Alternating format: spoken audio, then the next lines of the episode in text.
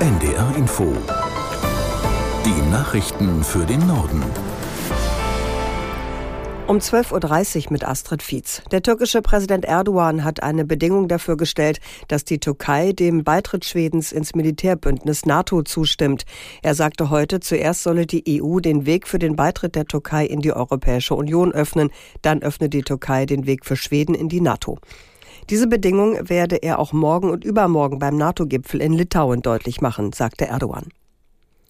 Im Streit um die geplante Krankenhausreform wollen Bund und Länder heute vorankommen. Die Gesundheitsministerinnen und Minister kommen zusammen.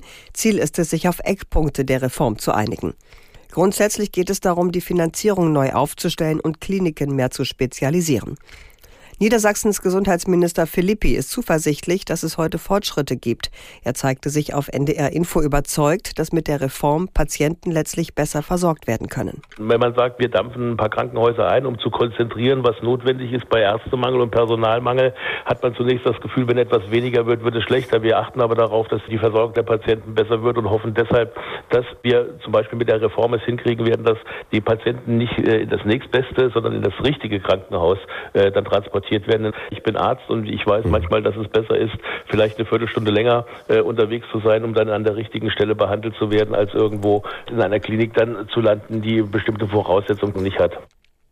Niedersachsens Gesundheitsminister Philippi von der SPD auf NDR Info. Im Streit um die Finanzierung der geplanten Kindergrundsicherung hat Familienministerin Paus ihren Vorschlag für eine neue Obergrenze für das Elterngeld verteidigt.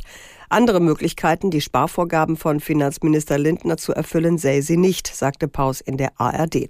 Aus Berlin Philipp Brost. In der ARD-Talkshow Anne Will sagte Paus, dass ihr Vorschlag die beste Variante unter all den schlechten wäre. FDP-Parteivize Vogel fordert von der Familienministerin, das Elterngeld stattdessen an strengere Auflagen zu knüpfen. Nur Paare, die ihre Elternzeit zeitlich angleichen, sollen noch das volle Elterngeld erhalten. Nehmen sich die Partner unterschiedlich viele Elternmonate, soll nur noch einer von beiden das Elterngeld bekommen. Aus Sicht von Paus würde der Vorschlag der FDP nicht ausreichen, um die Sparvorgaben zu erfüllen. Andere Leistungen wie den Kinderzuschlag oder den Unterhaltsvorschuss für Alleinerziehende will die Familienministerin aber nicht einschränken. Aus Sicht der SPD könnten die Sparvorgaben auch an anderer Stelle erzielt werden. Parteichef Klingbeil schlägt vor, das Ehegattensplitting für neue Ehen abzuschaffen. Der Staat würde dadurch mehr Steuereinnahmen erhalten. Der niederländische Ministerpräsident Rüttel will nach dem Scheitern seiner Regierungskoalition nicht mehr für eine weitere Amtszeit kandidieren. Der 56-Jährige kündigte an, sich nach der für Herbst geplanten Neuwahl aus der Politik zurückzuziehen. Im Parlament muss er sich heute einem Misstrauensantrag der Opposition stellen. Die Sozialdemokraten geben Rütte die Schuld an der Regierungskrise und wollen ihn sofort absetzen. Er will zunächst geschäftsführend im Amt bleiben. Am Freitag war die Vier-Parteien-Koalition wegen der geplanten Verschärfung von Zuwanderungsregeln zerbrochen. Rütte ist seit 2010 im Amt und damit der bisher dienstälteste Regierungschef der Niederlande. Griechenland soll noch heute Stellung zu älteren illegalen Pushback-Fällen von Asylsuchenden nehmen. Das hat die EU-Grenzschutzagentur Frontex gefordert. Aus Athen Moritz Pompel. Unter anderem geht es um einen Fall auf der griechischen Insel Lesbos vom April. Ein Video zeigt, wie Geflüchtete von Land wieder hinaus auf ein Boot der griechischen Küstenwache gebracht und auf einer Rettungsinsel ausgesetzt werden. Später kommt die türkische Küstenwache und bringt die Menschen zurück in die Türkei. Griechenlands Regierung bestreitet, sich an solchen illegalen Pushbacks zu beteiligen. Bis heute erwartet Frontex alle verfügbaren Informationen von den griechischen Behörden.